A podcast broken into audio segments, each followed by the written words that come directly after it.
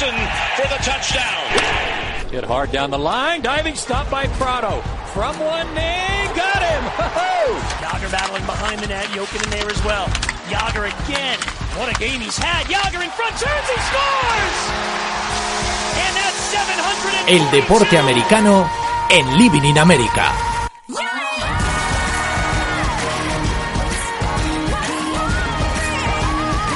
Señoras y señores, esto es Living in America.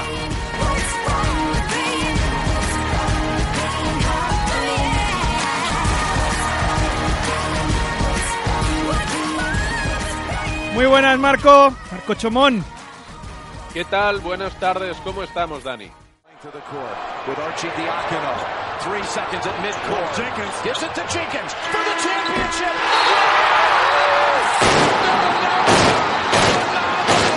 The national champions with Jenkins hitting the winner at the buzzer. Jim, they're gonna Hoy tenemos de invitado que vamos a hablar del Match Madness, como comentamos la semana pasada, Antonio Gil, que estuvo unos cuantos años cubriendo baloncesto en Estados Unidos. Antonio, ¿qué tal? Bienvenido a Living in America. Hola, buenas, ¿cómo estáis? Bueno, este March Madness, la locura de marzo, que como bien habéis escuchado, terminó el año pasado con ese triple de Chris Jenkins de Villanova. Antes empató el partido North Carolina, ese triple sobre la bocina. Y este es el tipo de momentos, Marco, que da el, March, Madness, los playoffs de baloncesto, playoffs de baloncesto de la NCAA. Ha comenzado la locura de marzo, que es un momento del año que, por cierto, ahora con, con esas olas de frío que tiene el este de Estados Unidos que están enterrados en nieve, que para por completo el país. La gente literalmente, Marco, pone el partido en el trabajo o se baja al bar. Además que hoy en día con los medios que tenemos es bastante fácil seguir los partidos. El, el frío azota el este de Estados Unidos y Madrid, Dani, porque lo de, lo de hoy es absolutamente indecente, ¿no? Pero bueno, pasando al baloncesto, lo que dices, eh, el March Madness siempre nos trae unos finales absolutamente impresionantes de partidos. Yo eh, recuerdo cuando, cuando empecé a seguir un poco el March Madness, me llamaba mucho la atención eh, cómo eh, digamos, la gente que solo, solo veía los partidos por el espectáculo, pero que no tenían tampoco una afición muy marcada por, por, un, por un equipo en concreto, iban, iban cambiando de un partido a otro para ver los finales.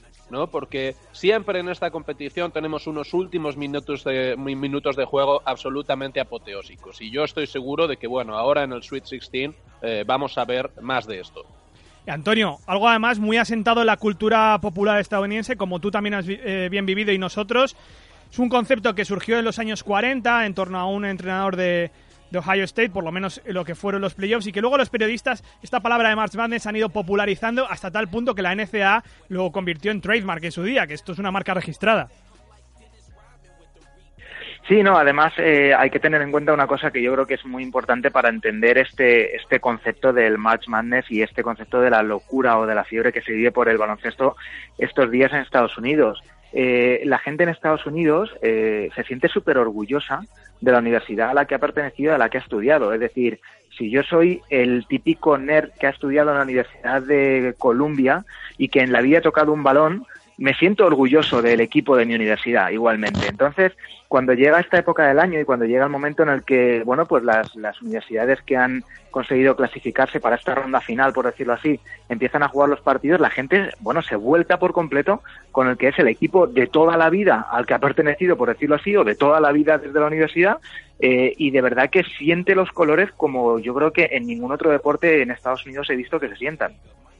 Es desde luego el gran torneo del baloncesto en Estados Unidos. Esto tenemos que decírselo a la gente. El, torneo que verdaderamente moviliza a todo el público, el, que, el que pone a todo el país eh, pegado al sillón viendo el baloncesto es este, el baloncesto universitario. Sí, además que, que es un, un baloncesto en el que, en el que, por decirlo de alguna forma, por llamarlo de alguna manera, eh, la regular season prácticamente no importa. Es decir, sí, eh, los equipos que ganan los torneos de sus respectivas conferencias eh, consiguen un billete automáticamente para el March Madness, pero hay otros equipos que obviamente también entran en esta competición y aquí es cuando de verdad importa, cuando de verdad las victorias cuentan en el baloncesto universitario. Claro, estamos hablando de un torneo, bueno, unos playoffs de 68 equipos. Eh, esto empezó siendo 8 y desde, mil- desde 1985 son 64, desde 2010, 2011 creo que ya son 68, hay cuatro equipos que son los que los cuatro eh, peores rankeados que juegan una eliminatoria. Claro, estamos hablando de un bracket de 64 equipos. Esto, incluso Marcos ha llegado a hablar de ampliarlo a 128, que me parece una auténtica locura, Claro, pero, y- pero- pero ya sabes cómo son las televisiones. Es, es así, ¿no? Eh, tienen un, un formato que es muy exitoso, en el que además eh, los juegos son bastante rápidos, por tanto, eso permite a los fans eh, ver, eh, ver bastante baloncesto, ¿no? A lo largo del día no solo puedes ver uno o dos partidos, como muchísimo puedes ver en, en- en otros deportes, sino que, que es un formato súper televisivo, ¿no? En el que está muy expandido en el tiempo, entonces es normal que quieran ampliar ese bracket, pero desde luego así lo que no vamos a conseguir en la vida es acertarlo. Ya. ¿no? Y si ya era muy complicado con los equipos que había, pues ya con muchos más, imagínate. Es uno, eh, Antonio, Marco, uno en, de en torno a varios quintillones. No te lo podría decir ahora mismo, creo que era 100, 140 quintillones. No sé si eh, tenéis eh, absolutamente la precisión de poder llegar a eso, pero, pero bueno, son mil no, millones, esto es ¿eh? Mr. Chip. Nosotros estas cosas no las trabajamos, lo de los quintillones. Pero son, son mil millones sobre la mesa los que puso Warren Buffett, Antonio. Bueno, que los pillase, ¿no? Yo creo que, que al final, tal y como transcurre el torneo siempre en estos, en estas, sobre todo en estas últimas épocas, ¿no? Es un poco también cuestión de suerte. Eh, cuando siempre que cae alguien importante, pues eh, empiezan a hacer brackets, ¿no? También de la gente no contaba con esa derrota y al final un poco esa es la gracia también del torneo. Por eso Trump yo creo que no ha rellenado el bracket, ¿no? Se ha saltado la norma presidencial. ha dicho que no, ha rechazado la oferta. es una era, era una opción muy fácil de hacer el ridículo una vez más, ¿no? vez es más. decir, ya, ya de por sí el ridículo lo puede, lo puede hacer a diario él por su propia cuenta como para que encima le pongan un bracket delante y obligarle. Sí, ha rechazado la oferta Yo de la que- ESPN. Yo, yo que, que en, en mi vida yo creo que he acertado en realidad una apuesta deportiva. Eh, voy a darme el lujazo eh, de dar un consejo que no es mío. Eh, es un consejo de Gonzalo García Pelayo, el líder de este, de este clan español que se dedicaba a desbancar los casinos, ¿no? Y, em, y él, él decía algo respecto a las quinielas, bueno, que, que es el- un, un formato más o menos parecido, ¿no? Hay que acertar al menos el resultado, ¿no? Con los cruces luego, obviamente, en el bracket es mucho más complicado. Gonzalo García Pelayo decía que para tener alguna posibilidad de ganar alguna una quiniela había que poner cuatro eh, un- un o tres o cuatro sorpresas gordas. Es decir, si verdaderamente siempre vas al- a, los resultados lógicos es cuando, cuando, cuando nunca lo consigues, ¿no? Porque todas las semanas hay, hay, hay upsets, todas las semanas hay sorpresas y en, el, eh, y en este torneo eh, yo creo que aún más, ¿no? Eh, hay muchos equipos que acuden como, como Cinderella, se enfrentan al número uno, tienen un día de juego un poco regular y consiguen pasar a la siguiente fase. Y eso es lo que hace el torneo interesante, no nos vamos a engañar. Ya que estamos con las predicciones. Mira, yo tengo un amigo- Cuenta, cuenta. Si, si, si me permitís, yo, yo tengo un amigo y es una historia verídica que no voy a decir su nombre porque seguramente más de uno de los que nos escuchen le va a conocer y no quiero dejarla en evidencia. Pero todos los años, durante una, durante una época, hacíamos cada año nuestro bracket y intentábamos ver a ver quién conseguía acertar más partidos y más y ser más preciso, ¿no? Este chico ganó dos años seguidos, nuestra apuesta personal, por decirlo así, apostando en función de las mascotas de los equipos. Es decir, él cogía y decía, juega, juega North Carolina contra Butler. Bueno, pues es una cabra contra un perro bulldog. ¿Quién ganaría? Una cabra. Entonces él apostaba por North Carolina. Ahora juega North Carolina contra Florida. Ostras, una cabra contra un cocodrilo. Uf, el caimán. el cocodrilo, pum, y así. Os juro que me ganó dos años seguidos, a mí y a otros cuantos amigos que hacíamos, que hacíamos este bracket conjunto. Yo tengo que confesar que este año he hecho un bracket racional y un bracket de mascotas. Y el de mascotas va mejor. Oye, es un poco la técnica piedra, papel o tijera. Muy fácil. Justo. No, es, es así, es así. Y, y bueno, es decir, la componente caótica que tiene, que tiene el March Madness, eh, no olvidemos que, que, claro, es, es, una locura, ¿no? Por tanto, tienen que pasar cosas no esperadas para, para honrar el nombre del torneo. Yo creo que le da, le da una especie de, de aroma eh, verdaderamente interesante, ¿no? A este torneo. Una especie de sensación en la, en, en la que siempre puede suceder lo inesperado que como, como, como, decía Antonio, no importa tanto verdaderamente cómo llegues a, la fase final del, del torneo respecto a, a tu ranking, a, en qué, cómo quedas encuadrado en tu división, sino tu estado de forma cómo encaras los partidos individualmente, porque es una fase del caos, y esa especie de capacidad como de resistencia, ¿no? Para sobreponerte a un mal arranque de partido, a una, una serie de decisiones que vayan en tu contra. Eso es verdaderamente lo que permite a un equipo seguir adelante. Y la mascota, no te olvides, si tu mascota es Godzilla, ganas seguro. La, mascota es importantísima. Como bien dicho al principio, este March Madness siempre nos deja momentos espectaculares, no menos van a ser este año. Ahora que estamos ya con las predicciones, ahora seguimos con la parte más deportiva. Antonio, ¿cuáles son las tuyas? Tanto la predicción vía mascota como la predicción más eh, deportiva, pues Marco y yo las hemos eh, publicado hace un momento en Twitter. Yo he dejado ahí la duda, ¿eh? En Twitter, lo habéis visto. Sí, sí. Yo os voy a decir la, la, más o menos oficial, la de mascotas, luego ya la comentaré más, la comentaré otro día más adelante si funciona, ¿vale? Vale. Eh, yo he puesto, bueno, pues en función de, de sobre todo me he guiado un poco más por lo que está siendo el torneo más que por la temporada en sí, ¿no? Eh, Arizona sería mi favorito para, para el cuadro de, del West. Creo que ha tenido de momento un cuadro relativamente fácil eh, con, o unos enfrentamientos contra equipos relativamente fáciles y creo que ahora, bueno, pues es el momento de que ese paso adelante. Creo que algo similar le, le sucede a Oregón en, en, bueno, en la sección eh, Midwest. Y en el South voy a ir por Kentucky. Yo soy muy de John Calipari y soy muy de, bueno, pues de cómo funciona el programa de, de, Kentucky. Creo que si se quita de en medio a UCLA, que es el siguiente rival que tienen, eh, ya no solo van a pasar de ronda, sino que van, van a ganar el campeonato. Ahí lo dejo. Podéis grabar esto y de aquí a unos días eh, reíros de mí. La semana que viene te pasamos. Mutuamente. Sí, la semana que viene te pasamos la factura. Yo he dicho UCLA con el espíritu de, eh, de John Wooden, por si acaso, en el oeste de Gonzaga, que es una universidad que siempre me viene gustando y siempre le viene tocando ganar algún título. Midwest he dicho Kansas, lo siento por Cho, que se llevaría a Michigan por delante. Y en el este, aunque me duele el corazón que no soy muy pro, pro Gator, he dicho a Florida. Bueno, digo, digo yo los míos, que están basados pues en, temas absolutamente irracionales. Me parece fenomenal. Eh, Esto es un programa irracional. Estimo, obviamente, que Michigan se va a pulir a Oregón y luego a Kansas y se va a plantar en la Final Four, ¿no? Eh, luego por el sur yo tengo a Kentucky, aquí eh, pocas sorpresas, en fin, aunque la verdad es que a mí me parece un grupo fortísimo, ¿no? Em, también eh, coincido con Antonio que creo que Arizona va a pasar y yo veo a Baylor. No sé cómo, no sé qué os parece. Hace unos años estuvo por ahí también ahí en el final, sí, de sorpresa. Bueno, es que yo, tiene como un camino más o menos, no sé, contra South Carolina y contra el ganador de Wisconsin y Florida, ¿no? Oye, si, si Florida pasa, que parece que sería lo normal, eh, y, tiene un día más o menos iluminado, los, eh, los tejanos pues se plantan en la Final Four, ¿por qué no? Bueno, hemos visto a Cinderella Xavier que eh, se ha cargado a Florida State, hemos visto a South Carolina que se ha cargado a Duke, el equipo de Mike Krzyzewski, hemos visto como Michigan se ha cargado a Louisville, el equipo de Rick Pitino, que Villanova ha caído ante Wisconsin, el actual campeón, Antonio, hay equipos, hemos hablado, mencionado algunos de los, de los, de los clásicos, pero hay equipos que siempre están ahí, ¿no? Como los equipos de Microsoft, bueno, el equipo de Microsoft y Duke que ha ganado cinco títulos desde el año 85. UCLA tiene 11 títulos, es la universidad que tiene más, pero es de la época de John Wooden, que ganó 10. North Carolina siempre está por aquí. Kentucky, como bien has dicho, y eh, Louisville, Kansas. Son, son míticos, ¿no? Equipos que tenemos míticos en, en el baloncesto universitario, programas de toda la vida.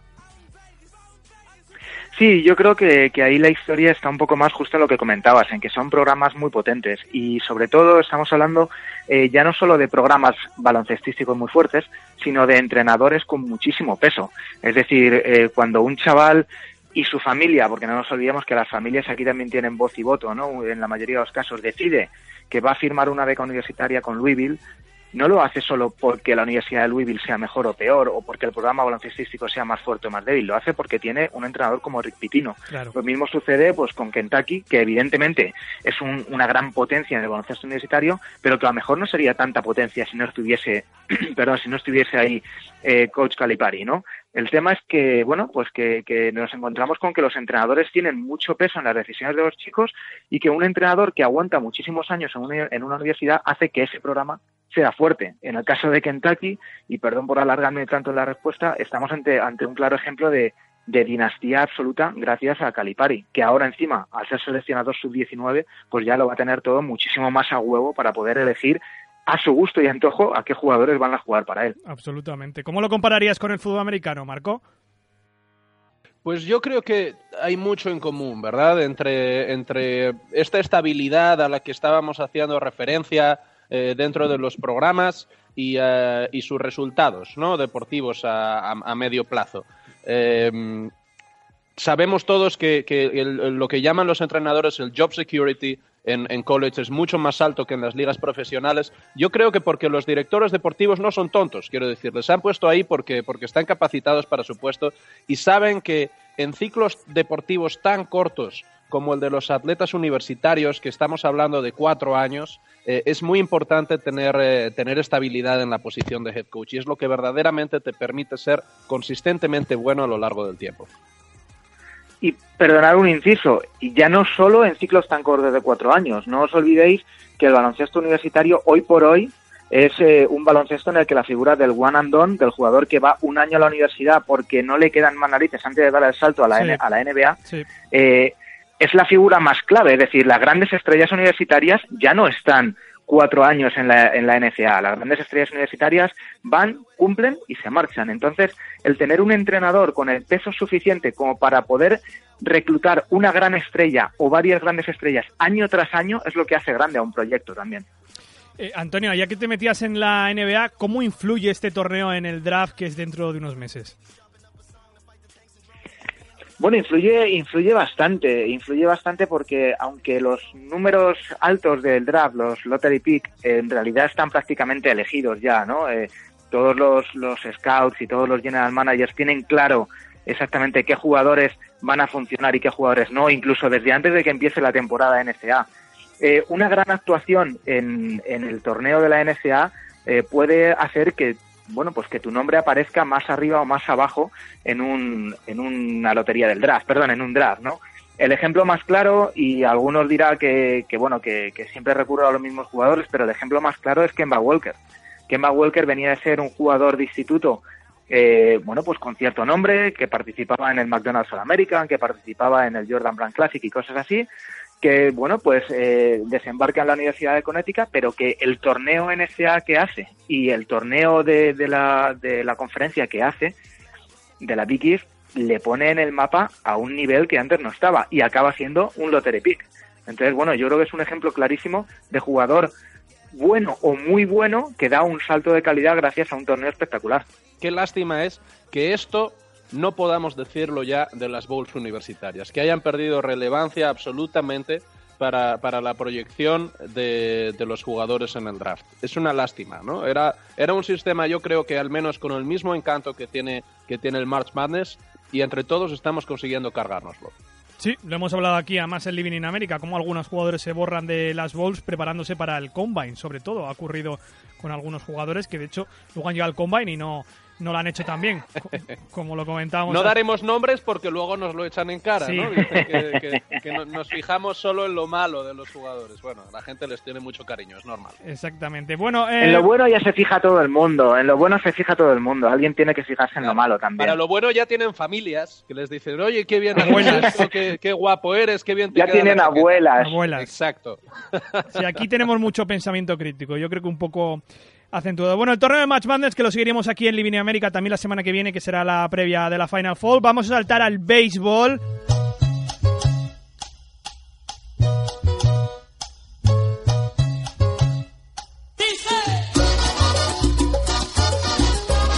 Porque también Antonio eh, controla un poquito de béisbol.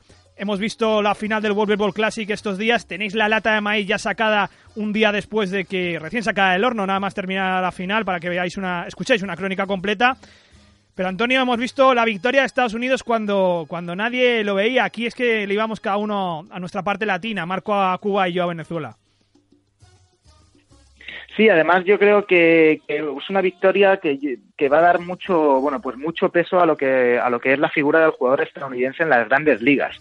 Eh, bueno, estamos hablando de que el pitcher de Estados Unidos, eh, Marcus Stroman, eh, de ascendencia puertorriqueña, eh, bueno, renunció a jugar con Puerto Rico para jugar con Estados Unidos porque se lo había pedido su madre, ¿no? Y eso yo creo que lo que está demostrando es que los jugadores ya no tienen eh, tanto miedo a, representar las raíces de, de, las barras y estrellas. Antes cualquier jugador con ascendencia latina, dominicano, puertorriqueño, cubano, bueno, cubano distinto por, por, por, lo que significa el régimen, ¿no? Pero jugadores con esa ascendencia latina se iban a jugar con las selecciones latinas donde además se lo pasan bomba. Es decir, tú ves jugar a Puerto Rico, ves jugar a República Dominicana y, oye, yo con todo el respeto del mundo y siendo lo enormemente fan que soy de, de la MLB, me veo antes un partido de Dominicana o de Puerto Rico que una serie mundiales. Es decir, es increíble es increíble la implicación que tienen, lo que se divierten jugando, etcétera, etcétera. Y sin embargo, Estados Unidos se ha presentado en este clásico mundial con un objetivo claro, que es subirse a ese trono mundial y decir, oye, que nosotros también estamos aquí, que no es solo los equipos latinos, y han trabajado sin más. Si os fijáis, la celebración de Puerto Rico cuando se clasifican para la final. Tremenda. Es una, una celebración de campeonato la celebración de Estados Unidos cuando se clasifican para la final ganando a Japón, Chocando no ganando a un Mindundis. Sí, sí. sí. Simplemente se saludan, eh, mañana tenemos trabajo. Pues mañana trabajamos y ayer la celebración es cuando de verdad sí que se llevó a cabo, ¿no? Pero ellos tenían un trabajo claro y Bueno, a yo creo medias, que, ¿eh? A que, bueno, medias. pues que eso también Digo que a medias, Sí, tampoco eso fue tan no- efusiva. ya sabes la diferencia, ¿no? Entre la sangre latina y la sangre yankee, pero pero me refiero que ellos tenían claro cuál era su objetivo y iban ahí a cumplirlo y yo creo que eso ha demostrado una vez más eh, la profesionalidad o la diferencia y no no lo digo faltando al respeto entre la profesionalidad del jugador estadounidense y del jugador latino. ¿Estás muy chafado, Marco? Ah, muy chafado, muy chafado porque a mí no me gustan estas historias, a mí no, no me gusta que la técnica gane a la pasión. Es decir, yo, yo solo soy un fan del béisbol, a mí me, me gustan estas historias increíbles. Como decíais, aluciné con, con esta celebración, no, no ya la de semifinales, ¿no? sino, sino cuando consiguieron ganar a Dominicana, eh, que hubo, hubo verdaderamente, en fin, un, eh, un estallido de, de felicidad boricua y, eh, y haberles visto quedarse cortos en la final, además con esta historia que para Puerto Rico ha tenido que ser un poco descorazonadora, ¿no? Viendo, a, viendo a Strowman siendo tan instrumental para, para la victoria de la selección de Estados Unidos.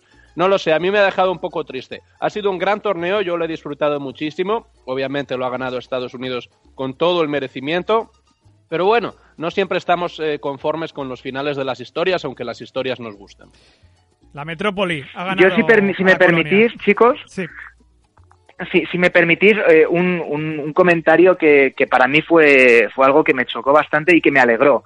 Eh, cuando tú ves jugar, por ejemplo, a la República Dominicana en el Clásico Mundial, cuando les ves con, con ese Dominicana en el pecho y no con el nombre de su equipo de, de grandes ligas, ves que los jugadores sienten las cosas de otra forma. O sea, para mí ver, por ejemplo, celebrar a jugadores que están un poco de vuelta de todo, como Robinson Cano, como José Reyes, celebrar un doble, como si hubiesen marcado un gol en la final de la Champions, me parece brutal. Pero me parece más brutal todavía eh, que hoy en día con bueno pues con todo esto que tenemos de, de acceso a las grandes estrellas mediante las redes sociales ver el día antes de bueno el, el mismo día perdón de la eliminación de Dominicana a los jugadores haciendo turismo cantando y bailando en la calle y grabándolo en Instagram me- te, da muestras de que realmente estos jugadores están ahí porque quieren ganar un, un mundial o porque quieren ganar un clásico, pero también porque es que de verdad disfrutan jugando juntos. Es decir, se lo pasan bien jugando juntos, dentro y fuera de la cancha, o dentro y fuera de- del diamante en este caso, ¿no? Yo creo que eso es básico para que, y me pongo un poco en plan padre, en plan abuelo cebolleta aquí, para que los chavales de hoy en día entiendan que se va más allá de lo que es la victoria o la derrota y que este tipo de, torneos lo que hacen es piña entre jugadores de la misma nacionalidad. Muy esencia béisbol, además, es eso. El deporte, el deporte del béisbol, el deporte de la pelota es eso. Realmente. Luego me vienen argumentos de que es aburrido, pero es que realmente hay que vivirlo. Y cuando estás dentro es que no se te escapa. Es realmente cómo se ha vivido el World Baseball Classic, algunas selecciones, cómo lo estaban viviendo en Japón, que lo poníamos hace dos semanas. Que en la primera entrada ya estaban gritando de una manera escandalosa. Y esas celebraciones, como decías, la de Yadier Molina el otro día, cuando hacía una eliminación en, en el home plate en la primera entrada, que lo celebró, como tú decías, como si hubiera metido un gol en la, la final de la Champions. Una pena, una pena lo de, lo de Puerto Rico, la verdad. Yo sí que iba con ellos antes que, que los americanos. em, siempre pongo a todos un poco delante. Yo soy eh, vino tinto, como siempre, pero Venezuela nos ha dado una, una gran decepción para, para variar. Pero bueno, bueno señores, nos vamos a marchar. Nos ha quedado un Living in América bastante compacto, bast- bastante bueno. Estoy viendo por la ventana que no sé si vamos a salir enterrados en nieve aquí en Madrid hoy, pero bueno. Em, Antonio, sección fin de semana que tenemos al final. ¿Qué vas a hacer este fin de semana? Eh, te iba a decir que descansar, pero mi mujer me ha preparado ya tantísimos planes familiares que no sé muy bien qué tengo cada día y prefiero no mancharme. Hay que hacerse una agenda de eso, sí. Cuando entras en, en materia familiar. Marco, ¿tú? Eh, voy para voy para Mallorca este fin de semana. Bueno. Tenemos jornada de liga allí, entonces eh, bueno hay que ir y ganar para, para asegurarnos los playoffs en casa. Vamos, tenemos trabajo. Me parece fenomenal. Yo esta semana descanso, que estuve la semana pasada en Dublín. Como bien sabéis, celebrando St. Patrick's y, y asistiendo al, al Irlanda-Inglaterra. Antonio Gil, ha sido un placer que has estado con nosotros aquí en, en Living América. Un abrazo. Nada, el placer eh, ha sido mío, no es cumplido, lo digo en serio, y cuando queráis, pues eh, aquí estoy, esperando vuestra llamada. Desde luego. Marco, hasta la semana que viene. Hasta la semana que viene, sed felices y tened cuidado por favor en la carretera que está fatal con la nieve. Nos vemos la semana que viene, próximo jueves. No dejéis de creer.